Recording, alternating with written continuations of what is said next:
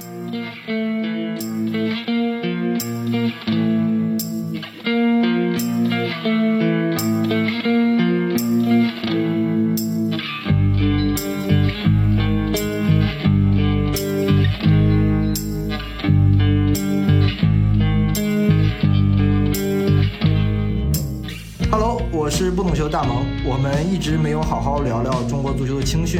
主要是没有好的切入口，毕竟青训的话题过于的庞大和这个繁杂了。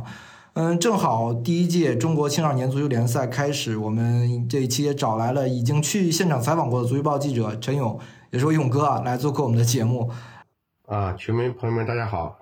嗯，勇哥之前在足球报也写了非常大篇幅的关于首届这个中国青少年足球联赛的报道啊。就是勇哥先给我们简单介绍一下吧。你去是去了延边是吧？采访了几天啊？主要是看了 U 十三的比赛吗？还是看了一些其他的比赛？啊，他八月份的比赛是 U 十五和 U 十三的全国总决赛啊，其实是全国总决赛的第一阶段。嗯，因为只是打出四强嘛。总决赛其实一开始是七月三十一号到八月九号，这是小组赛阶段。进行小组赛之后呢，打出十六强。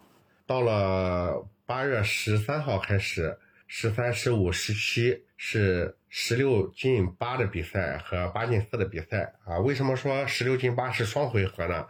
是因为啊，这个这是第一届青少年联赛，大家彼此之间也不熟悉。啊，通过这个十六进八的时候打一个双回合，啊，减少一些这个意外事件带来的影响。但是八进四的时候，大家就基本上已经打了两个回合的八分之一决赛了。到了四分之一决赛的时候，就直接就是一场比赛定胜负了。打出四强之后呢，前四场就结束了这个这个阶段的比赛。但是十九号和二十一号排名赛啊，五到八名啊，八到九到十二名啊，十三到十六名这个排位赛就打这些排位赛。哎，你是去去延边采访的吗？就是采访的这个这几轮的比赛是吧？对，我当时是十二号过去的嘛。我采访的实际上是 U 十三组别的八分之一决赛和四分之一决赛。嗯，三个比赛日嘛。嗯，正好呢，他那个每天都晚有早上的比赛，有晚上的比赛。我是十三号在这个长春看的 U 十五的，长春是 U 十五组别的啊。呃，十五号上午在长春看的 U 十五，到了，然后下午坐火车到了延吉看了晚上的 U 十三。十七号是上午看了延吉的 U 十三，下午看了那个长春的 U 十五四分之一决赛。啊，现在就是呃这么一个情况。当时看的主要是 U 十三和 U 十五男子组别的这个比赛。嗯。那能不能先说一下整体的观感吧？就是具体的，我们可能放在后面儿。整体上，你这个几天啊，看了我们这个青少年比赛以后的直观的感觉是什么样的？无论从赛事、赛事的这个组织也好，还是球员展现出了这种竞技的水平也好。呃，怎么说呢？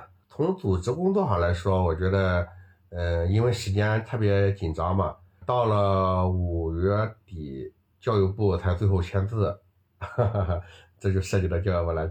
方案才他们才同意，同意了之后，整个筹划的时间只有两个月，这两个月中还要举行一些这个地方预选赛，其实很多地方就没有举行预选赛嘛。所以说这次组织工作肯定是因为时间的原因，它其实是不系统的，很多地方的球队都是指定球队参加，呃，六十四支球队吧，指定球队参加，而且有些地方因为。情的原因啊，也最终是退赛了，没办法去，对吧？啊，对，所以说最后啊也没有凑成六十四支，一个是五十七支球队，一个是五十九支球队，啊，那总体上吧，我觉得还算是比较顺利的，因为啊毕竟是第一届，啊，最重要的是先开始，在这个其他相关规则上，大家也知道啊，就是关于那个广外那个资格认证方面，其实也出现了一些问题嘛。当时广州赛区允许广外用其他学校的学生打比赛，嗯，但是到了总决赛的时候，其实广州赛区的这个理解和这个整个组委会的理解其实还是呃不太相符的，这也出现了一些问题。以后一会我们可以细说，但总体上呢，组织工作还是比较顺利的，比赛非常多，裁判呀、球队组织呀、转播呀非常繁杂。不可能说那个都做的非常完美，但是总体上还是很正常的那个完成了。第二就是，其实从技战术方面，我觉得还是挺让人欣慰的。这个能够看出来啊，除了这些老牌的青训强队啊，可能球迷一说就知道啊，泰山啊、绿城啊、广州城啊、恒大呀，什么武汉、成都啊，这些都是比较知名的啊，大家都比较熟悉的。除了这些之外，实际上很多地方那个青少年青训，包括校园足球发展的其实还是不错的。啊，我当时呃也写了几个例子嘛，石嘴山是吧？石嘴山是吧？这个谁知道啊？结果打的特别好还有重庆那个八中，重庆八中是重庆足协青训的啊，这说起来也算不错。但是那个重庆凤中啊，重庆凤凰山中学，他们那个在四分之一决赛就是和山东泰山 U 十五打的嘛，虽然输了，但是打的荡气回肠。我觉得就是让人非常惊讶，因为他们就是一个纯校园足球队，这次总体上的感觉啊还是非常好的。嗯，其实刚勇哥讲了这个教育部的问题啊，然后这两天的新闻就是说，之前一直主抓校园足球的这个教育部的体卫艺司司长王东峰被查了嘛，然后我们正好也可以聊聊校园足球吧，因为。当然，这个事件以后，很多人对他有很多各种各样的评价嘛。因为毕竟是被被抓了，但我们也不知道跟这个校园足球有没有具体的关联啊。这个我们没办法去去展开讲。但是我们都知道，过去几年其实校园足球投入了很多嘛。必须，我觉得有一一一部分要肯定校园足球这个获得了很大的发展吧。就相比于之前，对吧？但这其中肯定也出现了各式各样的问题，包括校园足球这个赛事的体系的各种各样的问题啊。我是不知道是不是说之前校园足球的这个赛事体系过于混乱了，然后也直接导致了我们现在完全废去掉了校园足球原本的赛事体系，包括职业体系，全新打造了一个这样的青少年的足球的这个联赛呢？勇哥，你是有什么这个信息？就为什么要现在做成一个这样的一个模式呢？而不是说像以前一样，职业和校园是完全这个分开的？这次中国青少年足球联赛啊，之所以举办的非常仓促，就是因为教育部啊一直不同意足协的方案。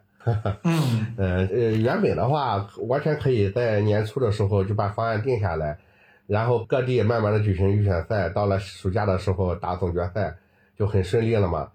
结果教育部就是始终不同意体育总局和足协提出的这个方案，就在这一直扯皮。最后扯的实在是呃没法搞了，然后再扯的话，这个中国青少年足球联赛就要流产了。最后才敲定了由中国足协来主导，这其实是一个背景。其实这反映了一个教育部是想拿到这个赛事的主导权的，或者说王登峰想拿到赛事的主导权，所以说出现了很多的问题。但最终还是解决了，呃，交给中国足协来办嘛。其实也看到哈，包括足球圈的一些名宿也出来说这些事儿。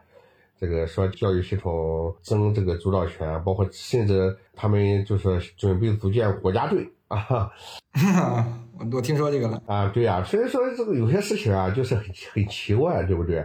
国家队，你别管中国足协的国家队干得好还是不好，那也是。全世界天经地义都是这个任何一级国字号球队都是由足协来主导的嘛。嗯，对。呃，所以说当时体育总局过来把国家队的主导权拿出来拿过去之后，就遭受了这个一一顿痛骂。你教育部还想组建国家队，所谓的校园足球国家队是吧？校园足球国家队其实也是很什么的。我觉得其实他们要做的其实就是根据这个。中学生比赛啊，大学生比赛，组建相应的这个学生的这个比赛就可以了，没有必要冠以国家队的名称。呃，其实也反映了，就是说，呃，在这个中国足球发展的过程中啊，教育部、国家体育总局、中国足协啊，多多少少啊都有本位主义作风在里面，这是其一啊。这个另外一个就是关于这个赛事啊，赛事原来是这样的，就是教育系统的赛事啊，它是呃原本就有的。对，初中联赛、高中联赛，对吧？对，呃，一般来说就是市长杯，市长杯就是小学甲组、小学乙组、初中组、高中组，嗯嗯，没有大学组啊，初中组、高中组。然后呢，初中组里面它会有可能有全省的比赛，高中组里面有全省的比赛，小学组打完市里就不打了，嗯，然后高中组还有全国的比赛，大学也有全国的比赛。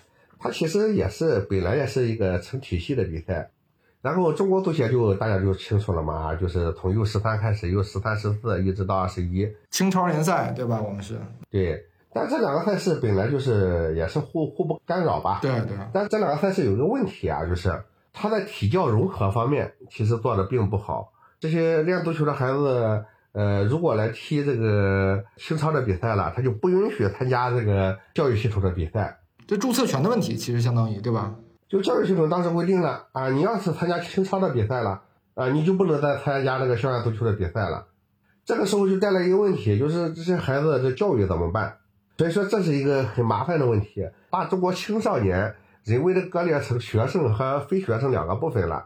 所以说后来就说这个大家要联合起来做一项赛事，嗯，就说要打破壁垒，呃，你既可以代表学校来参赛，也可以代表这个职业队。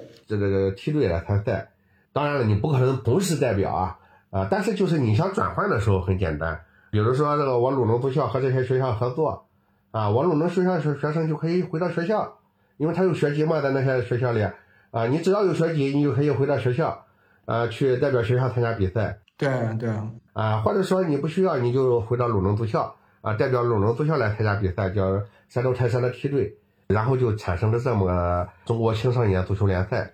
涵盖教育和青训这两个方面，然后呢，它就其实是分成三部分的。第一部分是小学部分，因为小学的比赛没有全国的比赛，所以我看了那个曲波他那个什么追风少年也是参加这个比赛，就是 U 八，可能是青岛赛区是吧？是这么个概念。对他，他没有全国的比赛呢，所以说他就这个赛事啊，就还是这个用当地的市长杯，只不过把青岛市市长杯。改名叫青岛市市长杯暨中国青少年联赛青岛赛区的比赛，嗯，比如 U 八 U 十是吧？这样一个一个组别啊。对，就是小学这个阶段就没变，为什么呢？因为那个中国足协是没有小学是没有 U 十三以下的赛事的。嗯，实际上就是整个教育系统的赛事纳入了中国青少年联赛不变，换了个名而已，大家自行组织。这个赛事是非常庞大的，这赛事。啊，可不是一千场、两千场、一万场、两两万场的比赛，全国都在搞，这这个数量非常庞大。然后呢，高中组呢，全国那个校园足球高中组的比赛还有，真的还有吗？但今年没办吧，是吧？今年可能不是没办，我不知道了。但是呢，就是这个高中组实际上是中国足协为主，高中和大学组，高中就是 U 十七，大学就 U 十九，它这个实际上是以这个还是以梯队为主，但是这次呢。U 十七报名特别热烈，报了二百多支球队，啊，中国足协都疯了。中国足协当时最初想着，啊，U 十七嘛，大家水平很多球队可能觉得不报了或者怎么着了，但是报名特别积极，特别热烈，报了二百多支，现在就进行预选赛嘛。嗯，他只能打预选赛了，对吧？要不筛筛不出来了。对他规定了打六十分钟，说太比赛太多了，打六十分钟吧。呃，而且到了那个总决赛阶段，肯定就恢复到正常的赛制了。大学组也实际上也是，大学组全国大学生联赛应该也有，这两个赛事实际上就是你可以互相报名。对对，其实这个互相报名主要是教育系统的可以报这个青少年联赛，U 十九、U 十七，对吧？哎，呃，中国青少年足球联赛，因为这个赛事还是以青训为主嘛，教育系统赛事还是有保留的，所以说现在就剩下难点了，就是 U 十三和 U 十五组别的。然后那个教育部一想法就是，我们还是搞我们的 U 十三、U 十五，你们还是搞你们的 U 十三、U 十五。那中国足协说，你要这样搞的话，那那和原来不没什么区别吗？不还是各自为政吗？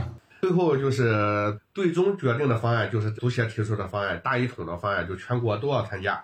这样的话，就说这就导致全国各个省市呃要举行预选赛，然后从预选赛中选拔球队参加总决赛。这样的话规模会非常大。今年是第一届，我觉得办的还不错吧？呃，比我预想的好。首先是一开始以为啊，就是这些梯队啊，打这些校园足球的球队啊，这校园足球的球队会比较惨，或者说打这些这个普通的这个第四级的这个青训球队，这些第四级的青训球队和职业梯队啊，差距会比较大。但现在发现啊，差距没那么大。你像石嘴山，它实际上是属于市体校嘛，市体校就相当于就石嘴山市的这个球队嘛，对吧？因为现在各地的青训中心，呃，往往都放在体校里面，除非有重新建的，放在体校里面。这样的话，就是它相当于石怼山的 U 十三和石怼山的 U 十五，啊，那么一个偏远地区，其实打的还是非常不错的，这个差距就不大。另外，你像重庆凤中，它是校园足球球队，它可以选材，可以在很多这个小学选材，但它选材面并不是很广。它和这个重庆八中啊什么的比，但是打出来效果，哎，也是非常不错的。呃，这是纯校园足球的球队。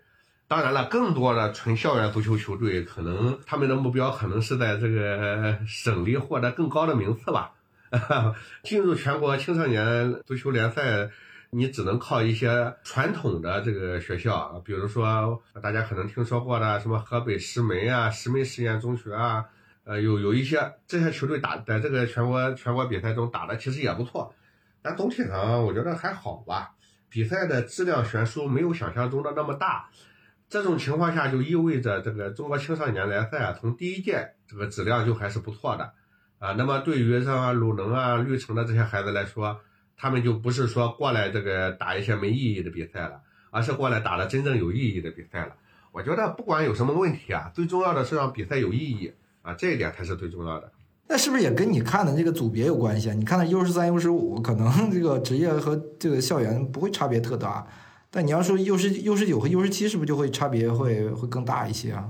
呃，也不一样啊。你看啊，那个首先是小学组，他是自己搞自己的，这个没影响。各地的校园足球市长杯嘛，现在各个地市都有市长杯的比赛，这个很红火啊，这个没问题，这是普及嘛。小学就是普及嘛，对，呃，U 十三、U 十五的情况也说了，对不对？U 十九的情况，U 十九的比赛已经打了嘛，二十六支球队，你看了吗？U 十七是二百多支球队，U 十九就剩下二十六支球队，这就意味着什么？到了 U 十九参加比赛的基本上就是职业梯队了，是吧？纯职业梯队加上个别这个足球发展特别好的这个学校，嗯，U 十九的比赛质量还是非常高的。我看了一下比分啊，都是一个球左右的比分，一个球左右的比分，一九十分钟的比赛意味着这个比赛会非常艰难啊，随时有可能被对手扳平的情况。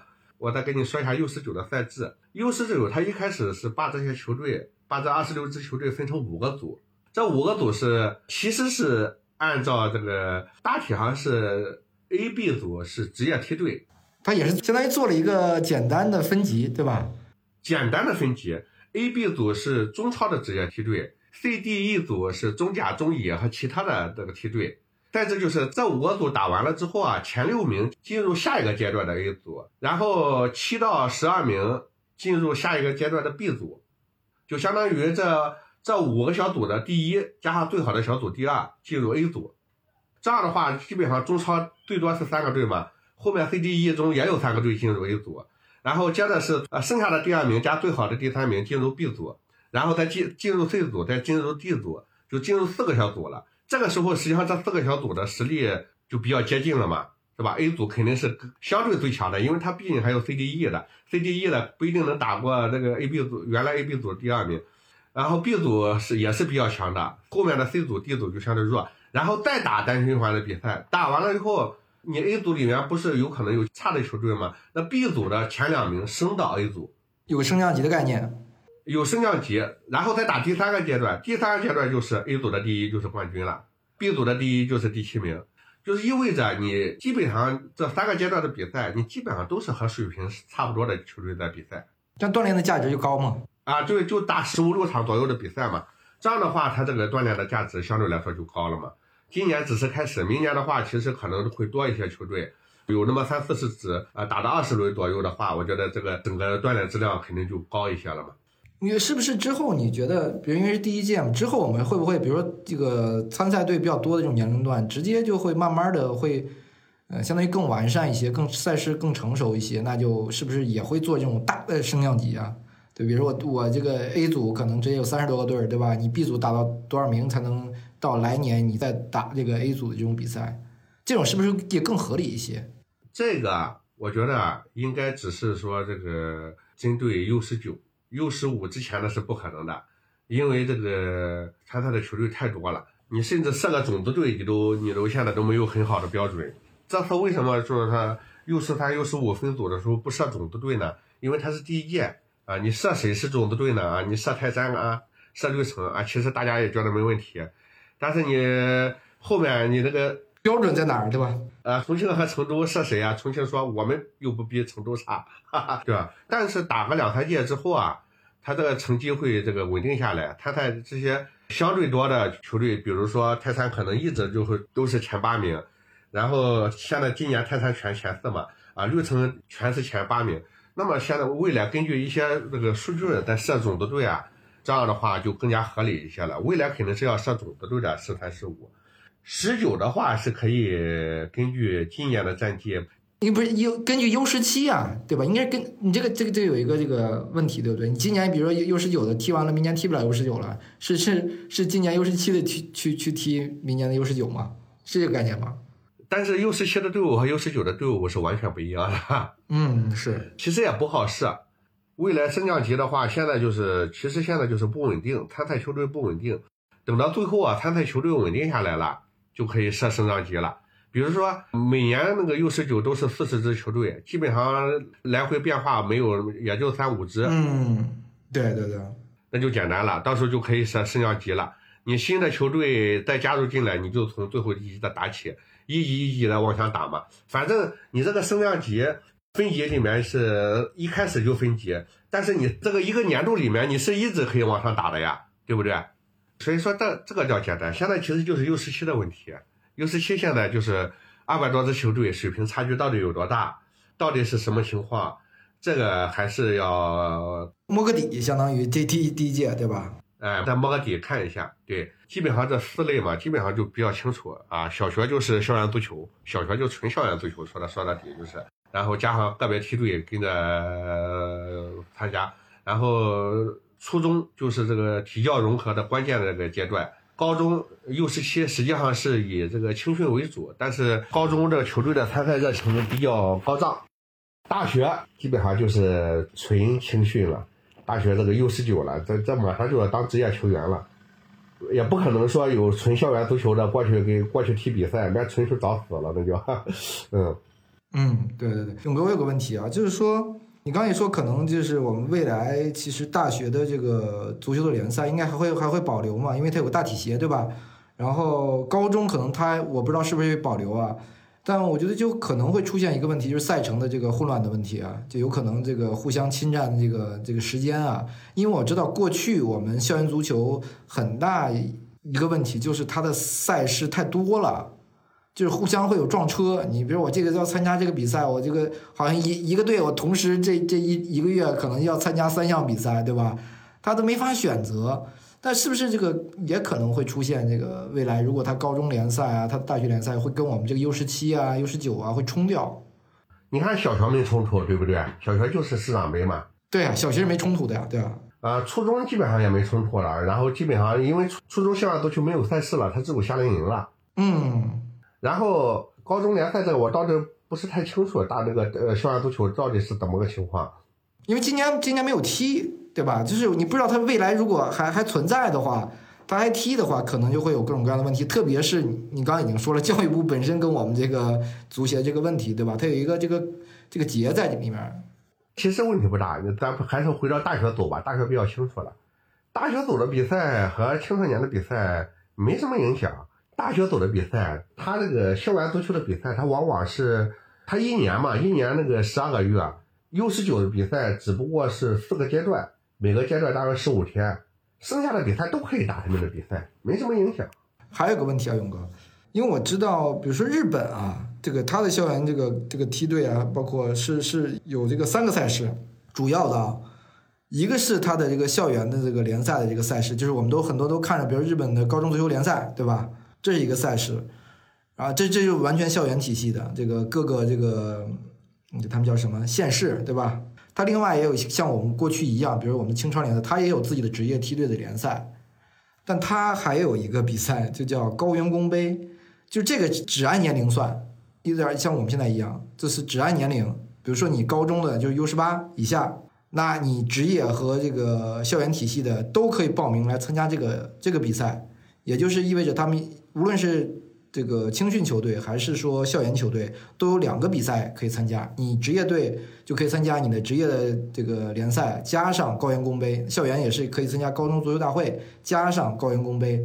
它是这么一个搭建啊。就我现在是我我说不好啊，我不知道我们现在这种大一统就只有这么一个联赛，会不会就是对于我们整个这个发展是有好处吗？还是也有一定的这个个弊端在里面？我现在讲不好，我想听你怎么看这个问题。他现在这个小学这一块不说了哈，因为小学原则上是不能离开家庭的。小学那么多，举行全国比赛，有条件的可以举行省级的比赛。呃，因为可能我们一个省就非常大。大学这一块，它其实还是可以有两个赛事的，呃，就是大学生的球队可以参加中国青少年足球联赛，他应该也是可以参加那个大体协的那个大学生联赛的。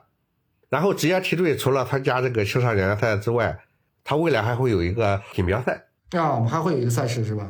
啊，锦标赛 U 十九锦标赛啊，那么 U U 十七也是一样啊。然后这边呢，U 十七可以参加中国青少年联赛。然后他们可能也会会参加自己的高中联赛，高中联赛到底有没有？这个可以再再确认一下，我这个有点印象不清楚了。我印象中是有哈。现在主要是初中这个阶段，初中这个阶段其实这个 U 十三和 U 十五应该也会有锦标赛，呃，理论上应该是有，因为那个中国足协青少年锦标赛这项赛事是保留了的。现在就是校园足球的 U 十三和 U 十五的孩子。呃，他可能没有第二场赛事了。嗯，所以我就是我我也在想，这种大一统这个肯定有有它很很好的地方嘛，对吧？你你可以这种全国拉起来，这个把职业和校园混搭起来，对吧？让他们去交手，然后有高质量的比赛。都还在想，当赛事过于单一的时候，是不是是有问题的？他现在其实是这样啊，对于校园足球的孩子来说，他们真正的 U 十三和 U 十五的校园足球的孩子来说。他们真正的舞台，我我觉得应该还是这个市长杯的比赛。他们在市长杯中会打非常多的比赛，而且这个市长杯的比赛，有的地方市长杯是咣咣咣打上一阵就完事了，有的地方市长杯还是打很长时间嘞，组合场的。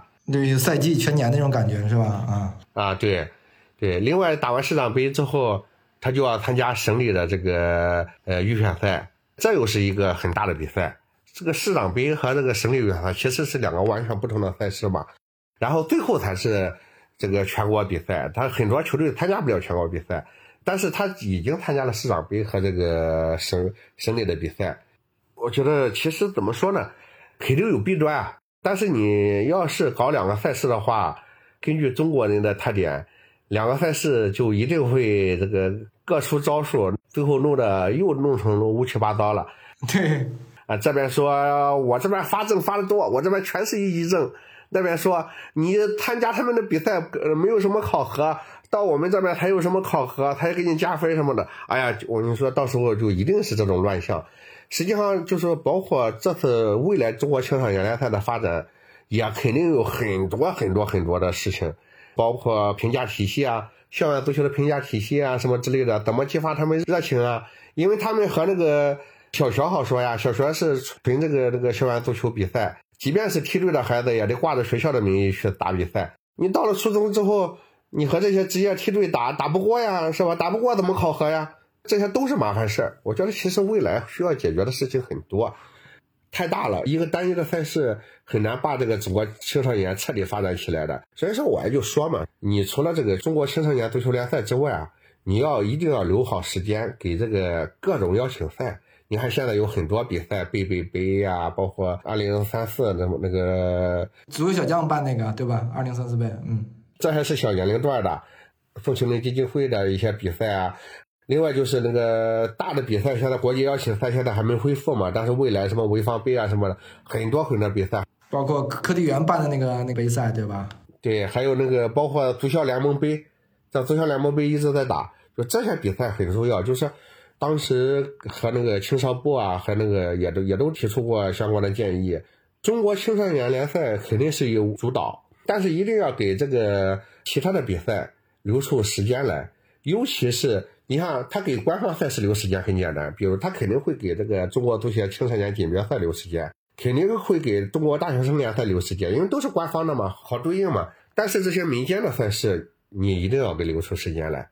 你比如说，暑假实际上是邀请赛打的比较多的时候，那个潍坊杯就是嘛，对吧？是是是夏天，就是给这个各项比赛留出时间，把时间调配合理，杂而不乱嘛，啊，对吧？我觉得就是比赛越多越好，但是一定不能乱，不能乱。而且在赛事审批的时候啊，就要注意一下，比如说，呃，潍坊杯是十九岁的，它是俱乐部为主的；熊猫杯啊也是十九岁，它是以这个国字号为主的。那么金山杯就十六、十七，起源地杯十六、十七。那么十三、十四的，就是赛事审批的时候，呃，一定要留好这个时间，呃，注意好年龄段，对赛事进行一定的分级。未来有很多很多的工作要做。没有个三五年的时间，你想把这个事情捋得比较顺啊，太不容易了。那好在我们现在第一届开始了，是吗？这就是一个好的开始。我个人真是觉得啊，你好歹是有有一届比较正式的一个一个比赛，对吧？你后面再慢慢的这个这个一步步去调呗。对对，你现在中国青少年太惨了，就是二零二零和二零二一年两年，两年就把我们零一、零三、零五、零七、零九全耽误了。嗯，没什么比赛，对吧？对吧？就是我们整个零零到呃零零后到一零后中间这十年的孩子全被耽误了。中国足球本来就被耽误了很多年，是吧？这个当年这个这大家还都这个惦记说，哎，这个零五的行不行？零七的行不行？是吧？当时不就说嘛，说零一的踢球的孩子多了，踢球孩子多，教练不行啊，所以零一的还不行啊，零三的又又多了一点，零五的又多了一点。但是他这个青训被破坏的时候，破坏的不只是踢球的孩子，还有这个青训的教练。你优优秀的青训教练流失了之后，你想再让他回来太难了。嗯，所以说现在好不容易到了零七零九啊，慢慢的哎好了一点了。结果两年没比赛。你像零七的今年已经十五了，对不对？他就没有打那个 U 十三的比赛，他也没有打 U 十四的比赛，没有什么高质量的比赛在这个青少年阶段。他直接上来就打了 U 十五的比赛，零九的还好，零九的他这次上来是打的 U 十三的比赛，但是你别忘了，过去两年踢不了比赛，他应该 U 十、U 十一、U 十二的这种邀请赛也少了呀，对吧？他踢的比赛也少了。那零五的就不用说了，零五的那个 U U U 十五还有呃，今年是 U 十七、U 十三、U 十五都没打，直接打了 U 十七、U 十三、U 十四、U 十五、U 十六啊，U 十三打了，十五、十六没打。他这两年断层啊，对中国足球伤害太大了。我跟听众讲一点啊，就是说球员一定是比赛喂出来的，就再好的苗子，一定要靠大量的这种比赛才能去提高，特别是这种高水平的比赛。因为有有时候我们总觉得啊苗好苗子啊什么，但比赛是非常非常关键的。所以这期我们要主要是以赛事的框架来聊这个 这个青训嘛。对对对，我们就是很多人会说说这个泰山。包括说海港吧，海港虽然也有国脚，说泰山好啊，你培养出来那么多球员，在中超本土球员中比例能到了百分之十以上啊，十个人中就有个泰山呃球员，但是你没出顶级国脚呀，呃，然后海港海港除了吴磊还还不错，张琳芃还不错，其实其他的也就那个样子，说你这叫什么好？你整天吹你青训搞得好，你出不来球员，出不来顶级的球员。这个顶级的球员啊，不是凭空出来的。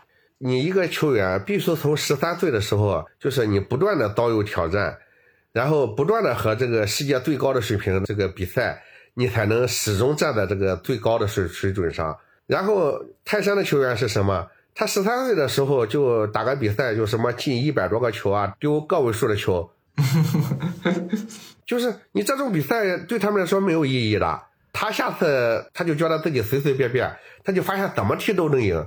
比如那个说了很多次了，这个吴兴涵、刘彬彬他们这一批，到了零九年全运会，他们十六岁的时候，他们不需要技战术，不需要整体配合，不需要传接，就是随便，然后一个人就过几个人就把球打进去了。你说他们哪有？他们怎么可能有那个阅读比赛能力呢？他们怎么知道出现了困难怎么办呢？他们怎么知道我突不过去了，我应该怎么和队友配合？不知道，因为他们没遇到过这种情况。就是低质量的这个赛事中啊，是产生不了高水平的球员的。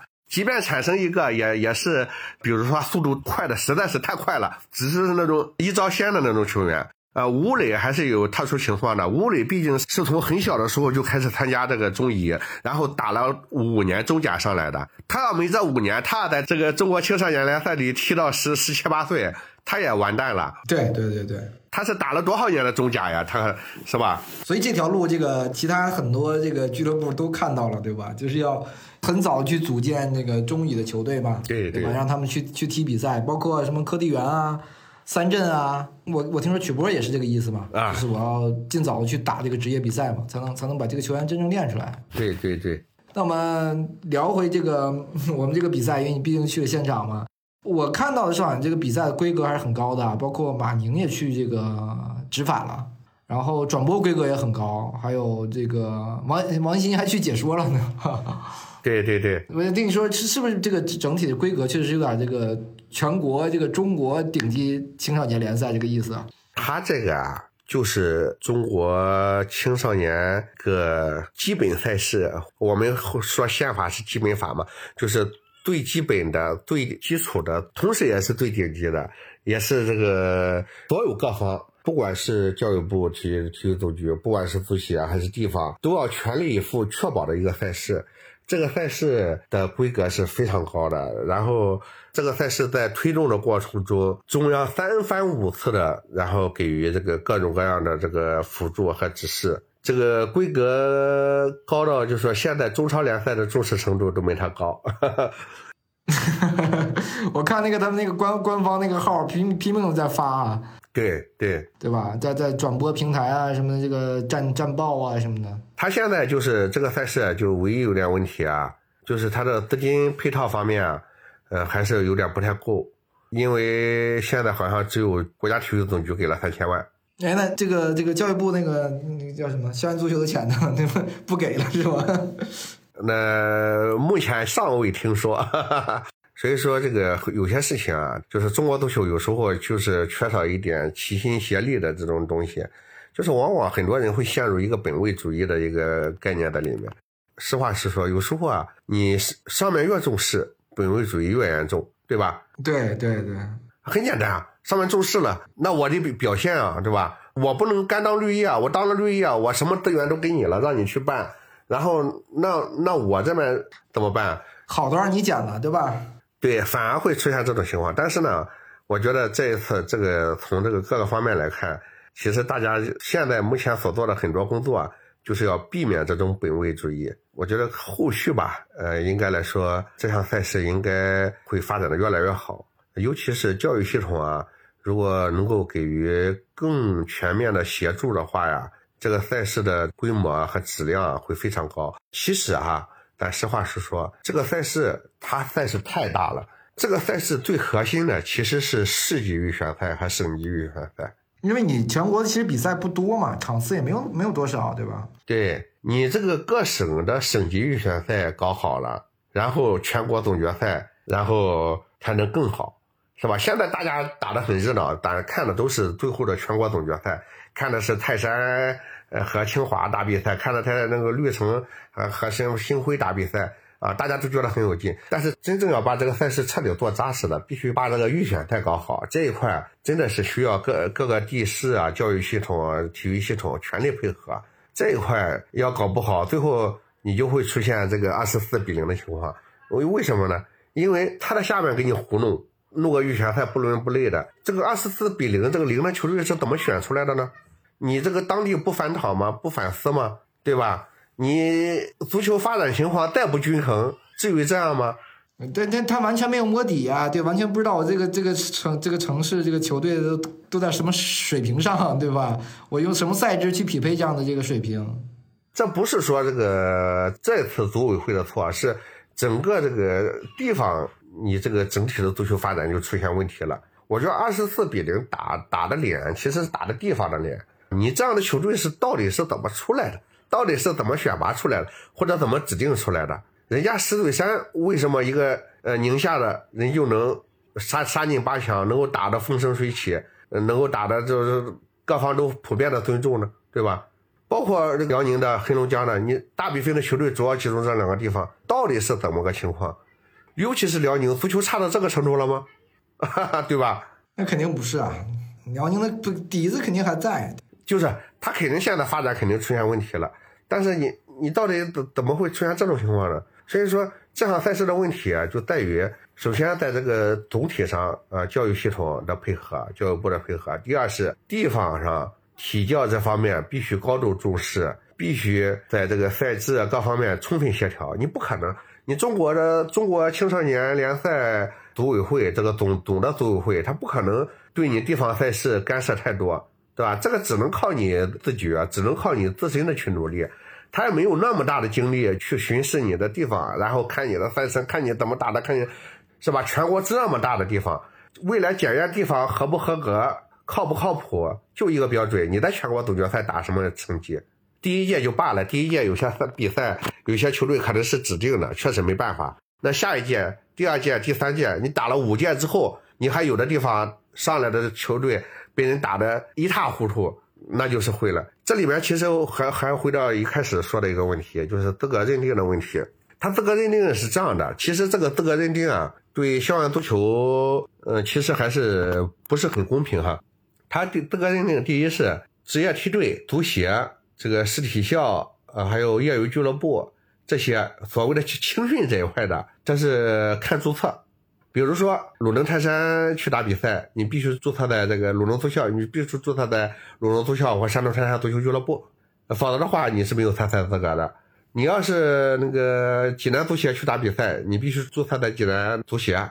呃，你要是追风少年去打比赛，你必须注注册在追风少年。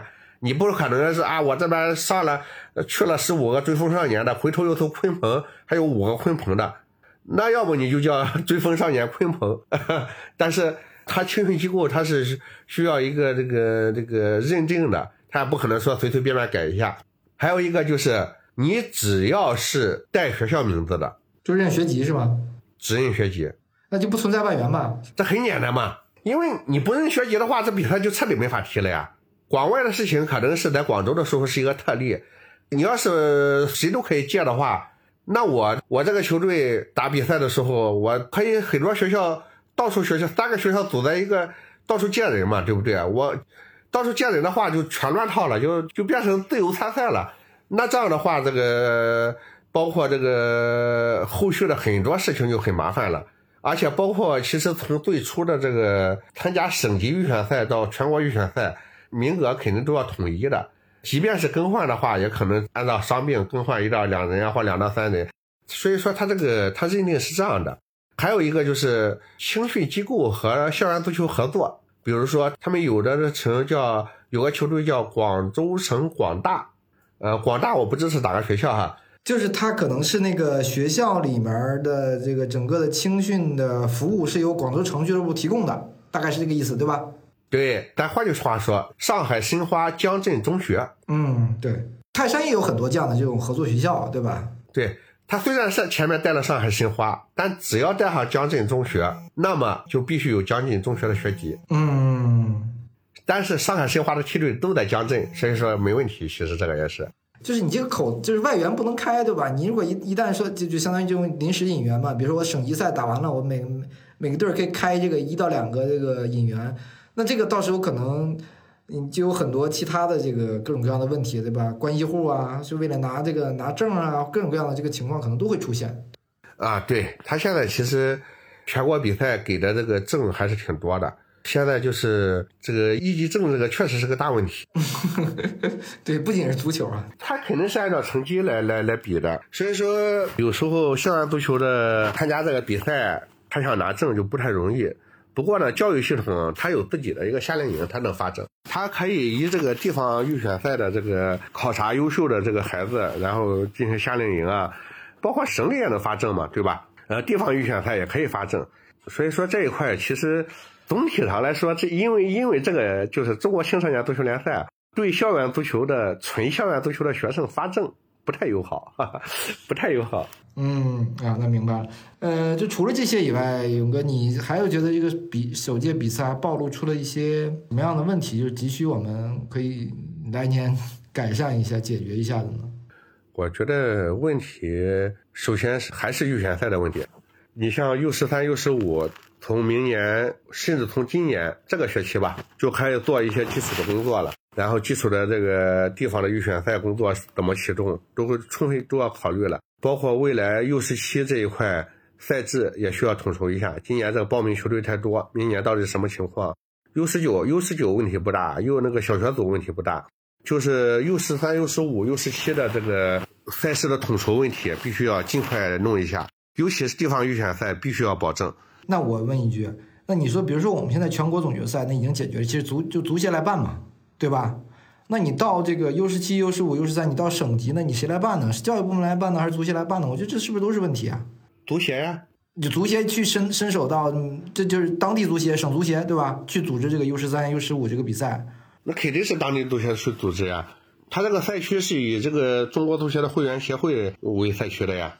但是当地足协需要教育部门和当地的教育部门那个成立联合组委会，任何一个地方组委会都是当地的体育局、当地的教育系统和当地的这个足协三方合联合成立。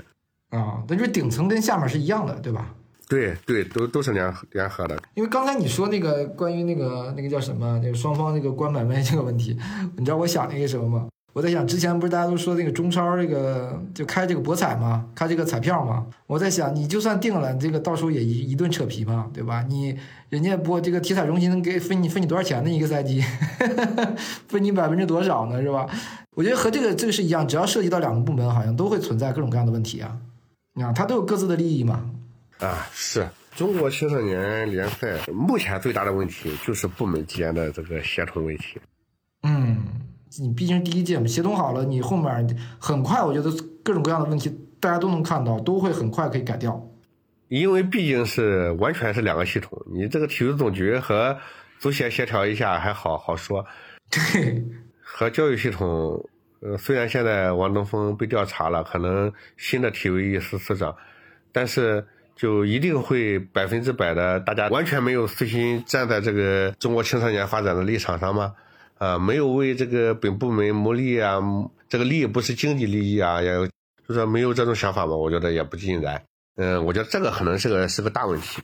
至于其他的都好说，包括资格认定，这次有了广外的事之后啊，下一次资格认定问题也不大。然后包括未来种子球队，等个两三届之后啊，各方面成绩稳定了，然后就不可能说啊，好几个强队在一个小组，另一个小组一个强队没有啊，应该也不至于。包括场地问题，今年是转播，然后他是，其实就龙井，龙井的场地也很好，但是他当时是摁着五号场地转播，他的台子只能搭在五号场地上，他就跟鲁能足校一样，他的训练场一个挨着一个，一个挨着一个，你像两个训练场中间那个训练场，这肯定没法转播的，你要转播的话就搭在别的训练场上了，机器没法架了，啊，他只能架在一个有旁边有路的地方。然后他就架在五号基地上，然后所有的有转播的比赛就来都来这踢，一天踢个两场，多了三场，咣咣咣踢着，一下雨，他是天然好嘛，然后完蛋了。其实这些都小事，我觉得慢慢都是都是没问题的，未来肯定应该会越来越好。然后最后一个问题啊，你看这个比赛，就是你虽然说 U 十三、U 十五我们看不太太出来啊，但你觉得有有有希望吗？未来我从从竞技层面啊。哈哈其实我觉得 U 十三和 U 十五还真还不错，就比你预想的要好。这帮孩子啊，就是比我想象的要好。首先，他们真的是在努，呃，有特点的孩子有多啊，就是那种呃有速度、有突破的多。第二是，呃，很多球队啊，他打这种这个，他其实还是呃打的比较细，呃，然后传接比较多。这个足球啊，肯定不是传控足球，足球是什么都可以。但是传控它其实对孩子的锻炼价值非常大，它要求孩子要不断的观察，不断的思考，然后 再加上一些这个打的打防反的球队啊，呃打逼抢的球队啊，就打法比较多样化。其实我是支持打法多样化的，这打法多样化互相之间会成为魔力。比如说你绿城打传控，你打传控，你如果咱们都打传控，都在那磨磨唧唧打传控，其实也提升不了太多。那么就需要有一个球队在那给你打高压逼抢，那你传的没那么舒服，对吧？哎，有一个球队打反击啊，你传控的目的是要进球啊，他那那摆大巴，你能不能想办法破门？就是各种打法呀，互相之间互互成磨刀石。虽然说有时候全国大一统，我觉得也挺好，像日本那样，但是日本也不是全国大一统，他照样有很多球队打防反，对不对？他只不过传控是一个基础而已，传控不是一种打法，传控是一个基础。嗯，那利物利物浦跟曼城都是传控，但打打的完全不一样，对吧？啊，对对对对对。好，呃，这一期感谢勇哥做客我们节目，跟我们聊了很多关于这个第一届全国青少年足球联赛的这个这个情况吧。然后我们也希望来年这个比赛这个会越来越好吧。我觉得一定会更好，因为我们现在这个重视力度跟以前相比，我觉得差别很大。无论是这个部门和部门之间有怎么样的这个各自的利益的考量，但是从这个站位来说，对吧？战略高度来说，已经是足够了。好，那这一期感谢勇哥，我们下期节目见。